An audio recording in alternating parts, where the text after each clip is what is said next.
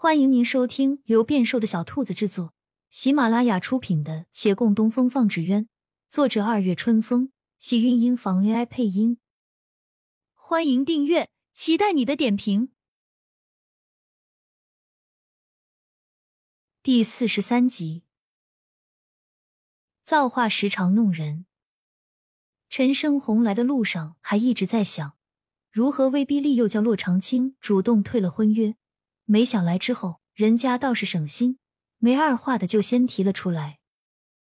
可是他心思一转，却不能应允了。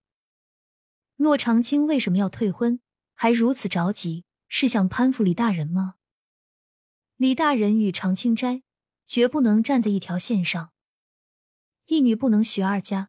只要他这边的婚约还在，李大人就没办法了。而他当然也不会让弟弟真的履行婚约。只要给他一些时间，等把人赶出了维远县，这婚事再退不迟。反正都已经耽搁了这么久，他拿定了主意，向洛长青一笑：“此事由舍弟自己做主，我不予干涉。洛姑娘纵然要退，也应该跟他去讲。”那敢问二公子几时回来？洛长青上前一步，陈胜红内心苦笑：“我若知道就好了。”表面只是淡淡道：“不日便回，洛姑娘等着吧。待他回来，我定来知会。”洛长青叹口气，下意识的看了看月兰，还好，他倒是没什么不悦之色。但陈家人既然在此，有些话他还是要说明白的。纵然陈掌柜不做主，今日我也要手书退婚书。届时二公子回来，劳烦他签上名讳，按上手印。再将许婚书归还，你我两家便无瓜葛。他拿了笔纸，将退婚书写下签名画印，递到陈生红面前。陈生红却有些愣住，他只觉先前一直担心这女子会赖着陈家，实在是太看清他了。但这样的思绪只是一瞬，他接过来，想及如今手上攥着许婚书，也攥着退婚书，这门婚事的成与败。就全都由他来掌控了。今日前来，收获不小。话说明白，便要离去，还没踏出门，见外又有人来。沈芊芊带着丫鬟款款而至，没进门就道：“洛妹妹，我还有急事，赶紧跟你说一下，你一定得答应我，你千万莫着急婚配，只要给我些时间。”说话间，人走进了门内，见到陈生红。他一怔，陈掌柜，您一大早的在这做什么？这人昨日签约会愤然离去，今儿莫不是来找麻烦的？陈生红却没空回他话，听他最后一眼，纳闷道：“你也为他的亲事而来？怎么不可以吗？”杨少奶奶，你就算忘记了你已经出嫁，难道也没发现自己是女子吗？沈芊芊眼睛转了转。完全没听懂，他白他一眼，不想理会，往前走了几步。陈生红一打道回府，走出门，终于反应过来，沈芊芊可能是为了杨连吉而来。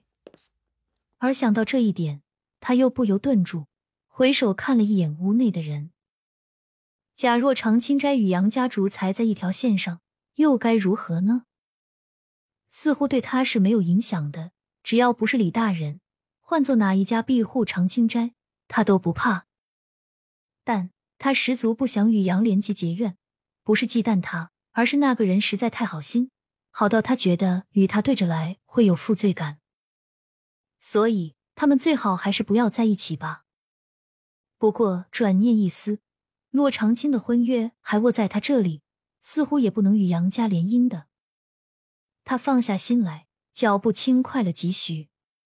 却又有一些念头涌上，想自己为了争口气，将一个女子的终身大事攥在手中摆布，实非大丈夫所为。但好在他从不认为自己是大丈夫，他只是一个眼里看钱的商人罢了。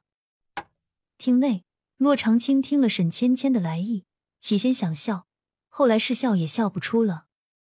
他拉着沈芊芊的手，郑重道：“你若真为杨少爷好。”就不要替他乱做主张，你认为的好，并不一定他也认为好，明白这个道理吗？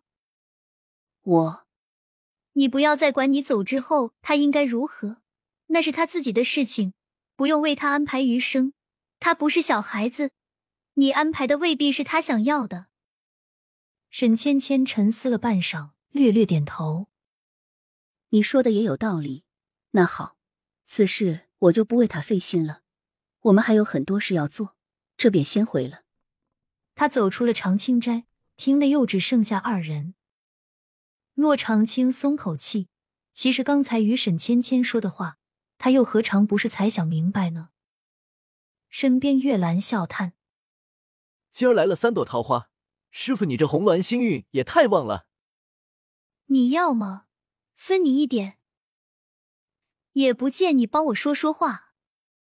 我看师傅你能应付得了，唯恐添乱。上回孟寻可不就是添乱，活该他挨揍。现在只希望陈二公子尽快回来。你倒是会跟我说玩笑话了。”这不像是你啊！月兰的笑立刻收了。